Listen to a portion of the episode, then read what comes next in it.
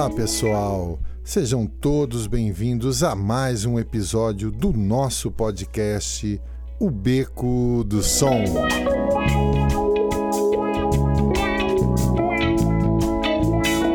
Eu sou o músico, produtor, professor de música Maurício Miller. E esse podcast é para você que é músico e também para todos os que gostam e amam a música. E nesse episódio, vamos tratar dos direitos e os deveres dos músicos. E eu vou estar recebendo aqui no nosso podcast um músico, guitarrista, violeiro, o meu amigo Rodrigo Nali e também o meu sobrinho Vinícius Miller, que é um grande músico, estudou na Unicamp, em Tatuí e também tem um vasto conhecimento musical.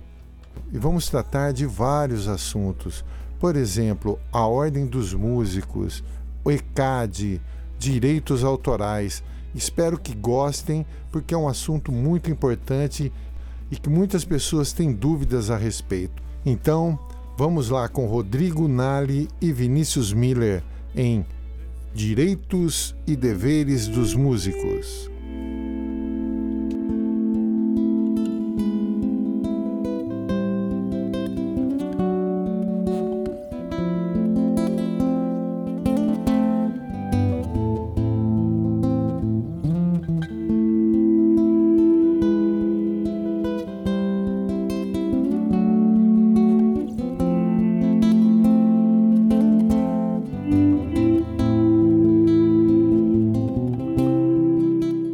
Pessoal, bem-vindos ao nosso podcast. Hoje eu estou aqui com meu grande amigo Rodrigo Nali, que vai falar a respeito dos direitos e deveres dos músicos. E também no final, é quem vai falar com a gente é o Vinícius Miller, grande músico, que também tem um conhecimento a respeito desses assuntos. Espero que gostem. Vamos lá? O que, que você tem a dizer a respeito da ordem dos músicos? Eu tive minha carteirinha da Ordem dos Músicos, aliás, venceu, eu não renovei. Eu gostaria de saber é, como que está funcionando, se ainda é vigente. O que, que você pode orientar a gente aí? Vou tentar ser bem, bem sucinto aqui, né? É, assim, é, eu, eu, eu trabalhei com, com, como produtor, eu tenho eu gravei nove discos, né, entre discos meus e participações. Então eu acabei aprendendo né, o caminho das pedras aí para a uhum. questão de direitos autorais, né? Eu já estou editando um podcast com a trajetória do Rodrigo aí, para que vocês conheçam melhor a trajetória dele. Não sou advogado, né? minha formação é de analista de sistemas, nem músico, porque também já fazem quatro anos, né? depois que eu comecei a trabalhar na prefeitura, eh, na Secretaria de Cultura, eu fiquei aí afastado da produção e tudo mais por um período de quase quatro anos. Né? Então pode ser que alguma coisa tenha mudado. Então eu vou falar aqui em linhas gerais, não vou entrar muito profundamente em nenhum assunto para não correr o risco de falar muita besteira. Então, sobre a ordem dos músicos. Né? A ordem dos músicos, é, a carteirinha da ordem dos músicos era exigência para se, se apresentar em bares, em SESCs, em prefeituras, você tinha que ter a carteirinha da ordem dos músicos e a maioria dos lugares exigiam nota contratual, que era emitida pela ordem dos músicos. Isso há muito tempo atrás. Né? É, no período que eu trabalhei com produção, é, só o SESC praticamente exigia nota contratual, que era basicamente o único serviço que a, a Ordem dos Músicos prestava, que é a emissão da nota contratual. Não vou entrar aqui no mérito né, de se funciona bem, se funcionou bem ou não, né? Vou só colocar os, os dados aqui que eu tenho. Eu não, não, vou me recordar o ano, mas foi um movimento que, inclusive, é, eu de certa forma participei, não diretamente, mas eu também entrei com um processo contra a Ordem dos Músicos para ser liberado da emissão da nota contratual e da exigência da, da, da carteirinha da Ordem dos Músicos. Isso deve ter sido aí 2006, 2005, alguma coisa assim, tá? não me recordo. E a gente ganhou. Eu lembro que quando eu ia tocar no SESC, eh, em vez de apresentar nota contratual, eu apresentava uma liminar. Né? Me desobrigava da nota contratual. É, e da anuidade, né, porque a Ordem dos Músicos cobrava uma taxa sobre a nota contratual. E isso acabava, é, além, além da dificuldade que você tinha que ir lá na Ordem dos Músicos, em Campinas, para toda vez emitir uma nota, né? Ainda tinha essa questão de ficar pagando essa recolhimento de taxa e a única coisa que a, a Ordem dos Músicos fazia nessa época, pelo menos para mim, né, eu vou falar aí para mim, para não generalizar, era a emissão da nota contratual. Você ia lá, fazia a carteirinha, aliás, a prova para fazer a carteirinha é, é de chorar, de dar risada. Qualquer um conseguia, né? É, mas enfim, né? Deixa isso para lá, vamos, vamos ao que interessa. Né? E aí, de, uma, de um tempo para cá, deixou de ser obrigatório. O SESC não exige mais. Então, não é mais obrigatório você ter a inscrição aí na Ordem dos Músicos para exercer a profissão. Tá? Deixou de ser, é uma lei. É, eu poderia ter, deveria, né, mal ter pego aqui, ó. Imagina. Né, mas acho que se fizer uma pesquisa aí consegue encontrar. Então, não é mais obrigatório o uso é, da carteira do, do, da Ordem dos Músicos. E isso daí é, é, em todo o território nacional ou só no estado de São Paulo? É território nacional, se eu não me, é. se eu não me engano, tá? É, é uma lei federal. Ah, então eu, eu lembro que eu toquei no carnaval uma época e eles exigiam, todo ano a gente tinha que ir lá e renovar. A minha era uma amarelinha, que era provisória e acho que tinha definitiva também, né? a minha, a minha é azulzinha. Ah, então a sua acho que era definitiva, hein? Nada, a definitiva, se eu não me engano, era, era marrom, roxa. Foi mudando durante os anos, viu, mano? Foi mudando. Legal. E referente ao ECAD, que são os direitos autorais que o pessoal tem que pagar para tocar as músicas, você sabe como é que funciona? O que, que você pode orientar a galera aí? Vamos lá, o ECAD é assim, isso, esse é um assunto bem extenso, tá, Mal? Eu vou tentar resumir aqui como forma de orientação, só para uma orientação geral. Mas eu e também não vou entrar no mérito do se é justo ou se funciona ou se ou, né, se o ECAD é justo ou se ele funciona. Né? Não vou aqui emitir a minha opinião sobre isso. Vou só me concentrar aqui no, no na, na, informação. Primeiro, né, é direitos autorais direitos autorais, eu acho que é muito importante, né? O, o recolhimento dos direitos autorais. É uma garantia que os, a gente tem os compositores, os músicos, os artistas que interpretam, que tem de receber alguma coisa. Né? Uhum. De novo, é, se recebe ou não, né, é, é uma outra questão.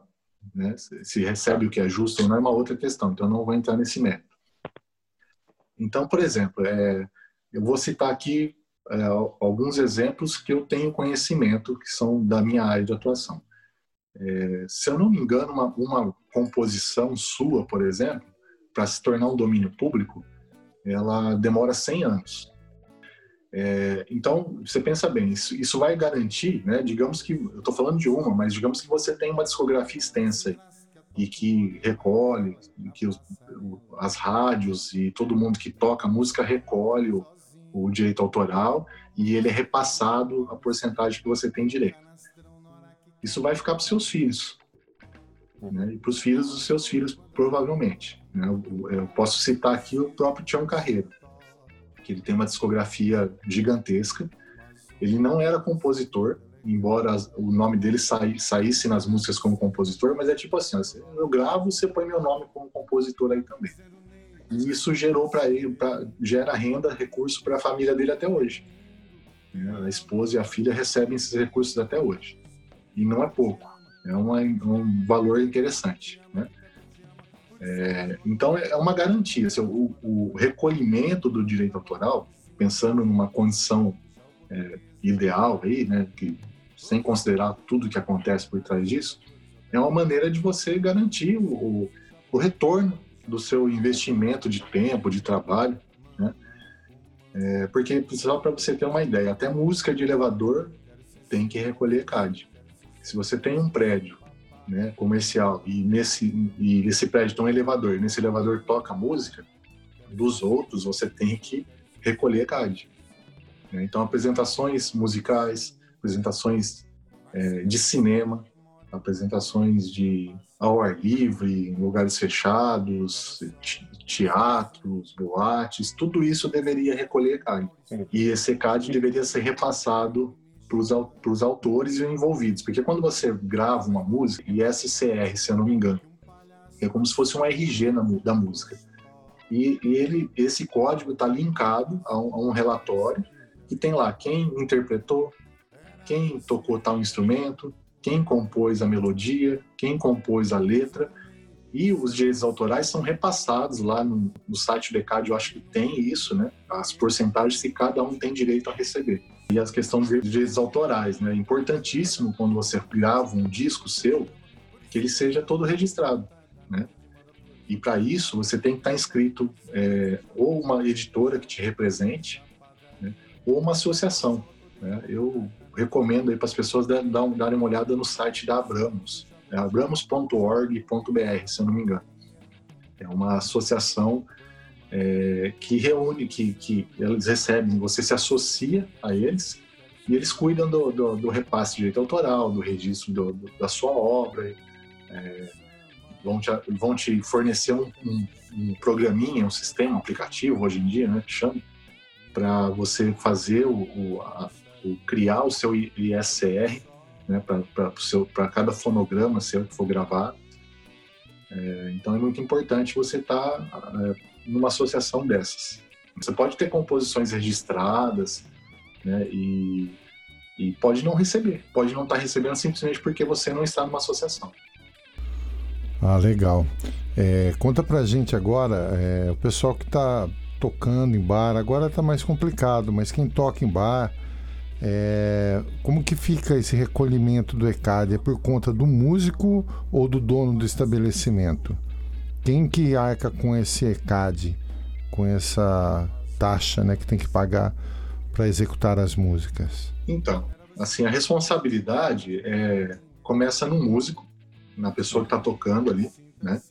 É, então, assim, te, teoricamente, né, todos os lugares teriam que recolher, ECAD. Se você está tocando lá no barzinho música de outros autores, se você está tocando as suas músicas, é, inclusive o, mais correto seria você entrar no ECAD, baixar lá uma planilha que eles têm e preencher com as suas músicas que você vai tocar lá e colocar a sua, sua autoria. Eles vão confirmar se a música é de sua autoria mesmo, né? É, mais ou menos, porque eles não conferem nada. Mas eles, vão, eles o certo seria eles conferirem, né? Se a música é de sua autoria. Se é de sua autoria, é, você não recolhe ECAD, porque você está executando uma obra sua. Então você não tem que recolher direitos autorais sobre a sua obra. Né? Então, agora, se a partir do momento que você toca a música dos outros, você tem que recolher ECAD. Isso seria o correto.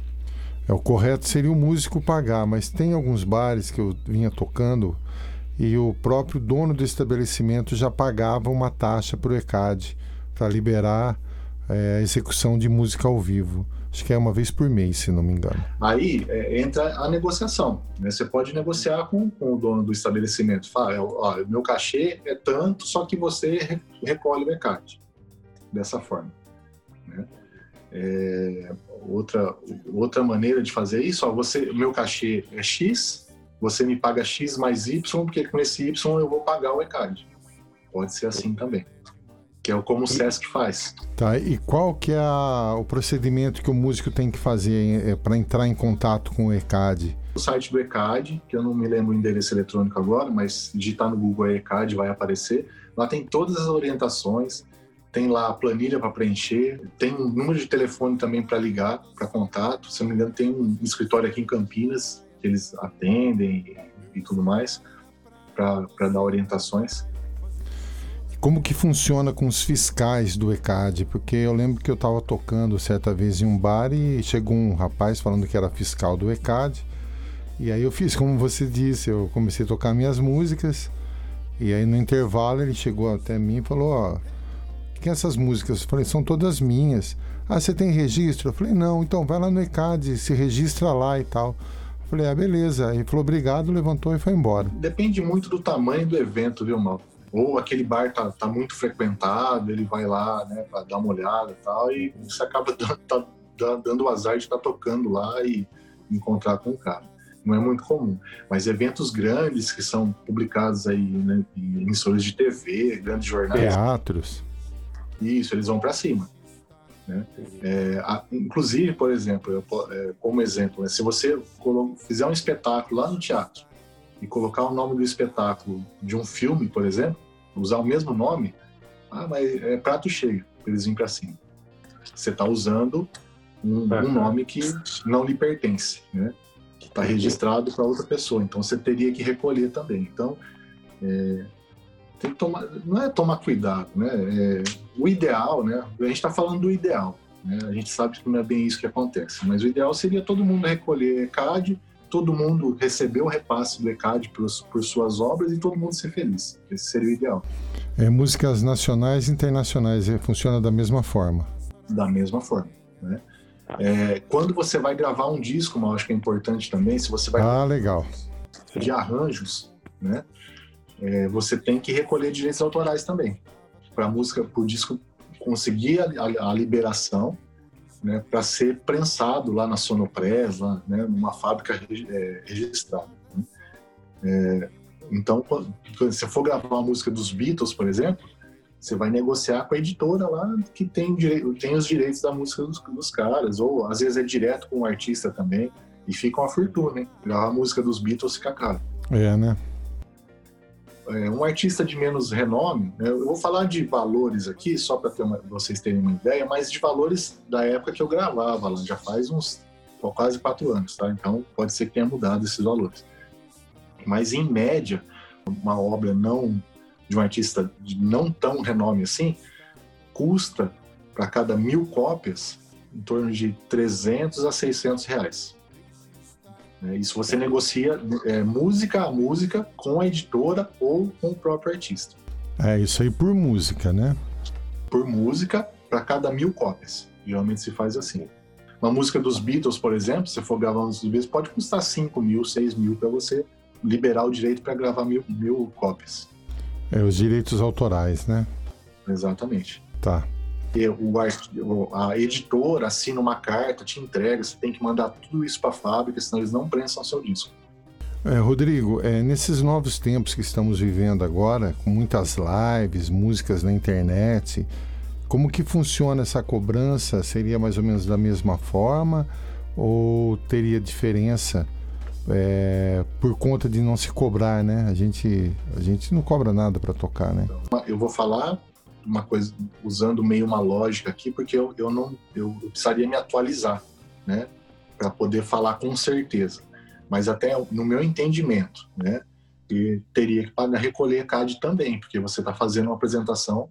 É, se você estiver tocando música dos outros, né, falando dos músicos, se você estiver é, tocando música de outros autores, você tem que recolher CAD também. Em live, seja onde for, você tem que recolher CAD. Agora, a forma de recolhimento que tem que ver como é que isso funciona hoje lá no ECAD. Você vai tocar num, num teatro que tem dois mil lugares, eles, é, um dos critérios que eles usam para gerar o valor é a quantidade de, de plateia. Né? Eles usam, ah, você vai tocar para duas mil, essa música vai ser reproduzida para duas mil pessoas, custa tanto. Se for para cinco, custa mais. Se for para dez mil, custa mais. E quando você faz uma live, é, isso não tem muito controle, né? Então eu não sei de que forma que eles estão, que eles. Eu não sabe qual público vai atingir, né? Exatamente. Não tem só, assim, não é a única maneira de recolher CAD através do número de, de pessoas que estão ouvindo na, na, na, plateia. Tem outras formas também. Você pode, pode ser em cima do valor do cachê do, da apresentação, uma porcentagem do, do cachê. Ao ar livre, que você não tem muito controle, tamanho da área onde você está tocando. Tem vários critérios que eles usam para chegar no é, valor. O que eu acho estranho e não consigo entender, por exemplo, eu estou tocando uma live, eu não estou ganhando nada, tem mais de mil pessoas assistindo, mas eu não estou recebendo. Como que eu vou pagar alguma coisa? Sim, então, aí, aí vamos, vamos, vamos pensar numa live que você não, não está recebendo, não tem valor financeiro envolvido. Você precisa de uma carta de liberação do ECAD né? Você preenche um relatório, diz que não tem cachê, que não tem nada, e manda para eles. Eles vão avaliar, vai passar lá pelo corpo jurídico do ECAD, eles vão avaliar e vão te dar uma carta de liberação. Isso seria o, o, o perfeito, né? O ideal. É, isso aí seria ideal, mas eu acho que eles perderam o controle já disso aí. Não tem como controlar, eu acho. Acho que é muito difícil. É, é claro que nada disso acontece, mas é, seria o ideal mesmo você não tá, você não está, você não está cobrando nada, mas você está tocando obra de outros autores. É, o ECAD trata do direito do, do, do, da obra. Né? Não, eu entendo, mas eu acho que é meio complicado isso daí. Uma outra coisa que aconteceu atualmente, eu, eu compus algumas músicas e registrei num site chamado Músicas Registradas. E queria saber se você acha que é seguro, se tem uma outra forma de a gente registrar as músicas. É, na verdade, Mal, assim, é na Biblioteca Nacional, né? Que você... É, é lá no Rio de Janeiro, né? Isso, é. é. Assim, hoje, hoje em dia, com toda essa modernidade de recursos que a gente tem, de gravação, de redes sociais, é, não necessariamente você é obrigado a registrar lá na Biblioteca Nacional a sua música. É, serve para efeito aí, se, se acontecer algum problema, se alguém tomar a sua, a, a sua obra, né? surrupiar a sua obra, serve, por exemplo, se você pegar a sua música e tocar e gravar, pôr no Facebook lá que vai ter uma data, ou no YouTube que tem uma data, uma gravação sua, né? já serve como registro. Ah, legal. O próprio, o próprio, o próprio, é você gravar um disco, né, quando você gera o ISR lá, o código, o RG do seu fonograma, né, que é da sua música, isso é um registro também. Você não, não precisa estar com a música necessariamente registrada na Biblioteca Nacional, na partitura da melodia lá e tal. Não precisa estar registrado lá para que você tenha o direito sobre a sua obra. É, tem outras formas aí que são aceitas também. Ah, legal. O meu primeiro disco que eu gravei, eu, as músicas eram minhas, eu mandei pelo correio lá para a Biblioteca Nacional no Rio de Janeiro.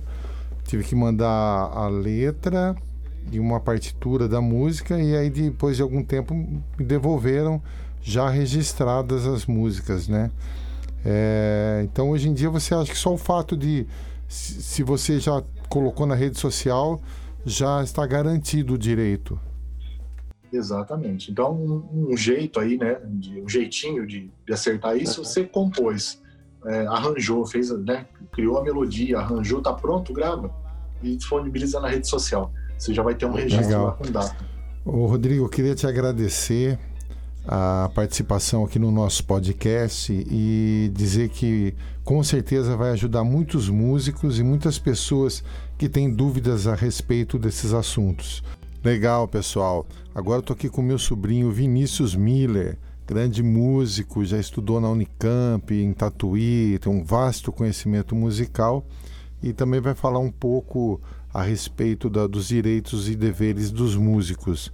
A visão dele é um pouco diferente da do Rodrigo e eu gostaria de saber o seguinte, que eu fiz uma música e aí eu queria registrar essa música e para que seja tudo legal e eu receba os direitos por ela. Qual caminho devo seguir, Vinícius? Obrigado pela participação e logo vai estar saindo um podcast também com a trajetória do Vinícius para vocês. Primeiro, você compõe a música. Né? Você acabou de compor uma música com letra e melodia, sem pensar em arranjo, instrumental, bateria, nada. Só a letra e a, e a melodia da letra. Como é que canta aquela letra. Isso é a música. Aí você tem que registrar essa música, né? Você pode registrar o direito autoral, registra na Biblioteca Nacional, que é o melhor lugar, ou então na Escola de Música da UFRJ, que são os lugares mais conceituados e que são reconhecíveis por lei. Né? Na legislação, a legislação menciona esses dois órgãos. Registra na Biblioteca Nacional ou na UFRJ a melodia e a letra. Beleza. Depois que você registrou isso, aí você tem que. Aí você grava a música, certo? Grava a música, e aí, no, aí você tem que fazer um cadastro no ECAD, que é o órgão, o ECAD. O, o ECAD significa Escritório Central de Arrecadação de Direitos. Então você registra seu nome no ECAD, né? E a gravação, o fonograma, que é a gravação daquela música, com todos os músicos tocando, a participação dos músicos e tudo, você vai ter que registrar tudo isso no ISRC, certo? Que é um, é, é um registro ali, porque esse ISRC vai te dar direito conexo, é o direito de intérprete. É, por exemplo, quem está cantando a música, quem está tocando bateria tem direito, um pouco de direito também sobre a execução da música. O cara que produziu, produtor fonográfico, também vai ter o seu direito aí inserido nesse, nesse ISRC, certo? Quem registra você no ISRC é uma associação. Então você tem que ser associado em uma associação de compositores e músicos que, que vai coletar o direito autoral que o, que o ECAD vai coletar, que vai, que vai repassar. Então o ECAD, o ECAD, é, como é que se diz? Recolhe né, o direito autoral da sua música, repassa para essa associação, né? E a associação vai repassar para você ou para uma editora, se você tiver editora. Então, são vários passos, né? Tem, você tem a música, você tem o registro de gravação, tem o ECAD, o ISRC, tem a associação que você tem que estar associado. E talvez você seria bom você ter uma editora que vai divulgar sua música para outros compositores regravarem e tal. Né? Daí tem as plataformas, para você ser inscrito no Spotify, plataforma de streaming, você tem que ser inscrito numa plataforma agregadora. Né? Essas plataformas agregadoras é que vão é, distribuir sua música para plataformas de streaming. Né? Até o dinheiro de, autor, de, direito autoral e direito conexo cair na sua conta, você tem que estar tá com tudo isso é, funcionando. Porque se você pular uma dessas etapas aqui, você não recebe dinheiro, ou então você não recebe parte do dinheiro. Quer ver uma coisa? Aquela, aquela menina que fez o Trem Bala, Ana Vilela, publicou, publicou por conta própria a música dela no, no, no YouTube. Ah. Né? E, e, possivelmente ela não tinha feito essa inscrição de ISRC aqui. Né? Se, se ela tivesse com o direito autoral legal, se ela tivesse escrita no ECAD, tudo certinho, só não tivesse o ISRC, ela deixou de ganhar mais ou menos 20 mil dólares só nisso. Nossa. Só do YouTube. Só de YouTube. Nossa. Só de YouTube. Por quê? O YouTube repassou para ela possivelmente o direito autoral normal de que foi dado pelo ECAD, né? Foi foi adquirido pelo ECAD, o ECAD repassou para ela. Mas ah, também a também as, a monetização do YouTube deu dinheiro para ela, mas ela não recolheu esse ISRC aqui que se ela não tivesse escrito, ela deixou de ganhar 20 mil dólares só nisso. Quem fala isso é a Bruna Campos, aquela Bruna Campos que é uma advogada e cantora que dá ótimas instruções no, no YouTube a respeito dessas questões aí burocráticas, são chatas, mas são, são indispensáveis, né? Puxa, que legal. Obrigado por ter compartilhado com a gente, Vinícius. Imagina.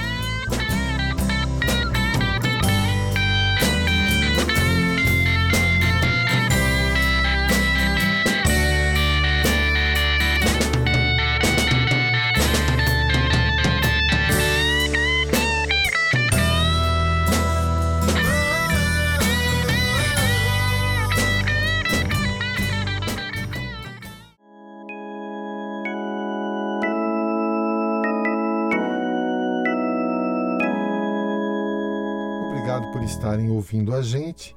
Dúvidas e sugestões, por favor, entre em contato em mauriciomiller.terra.com.br ou nas redes sociais em Maurício Miller. Obrigado a todos por ouvirem mais um episódio do nosso podcast Beco do Som.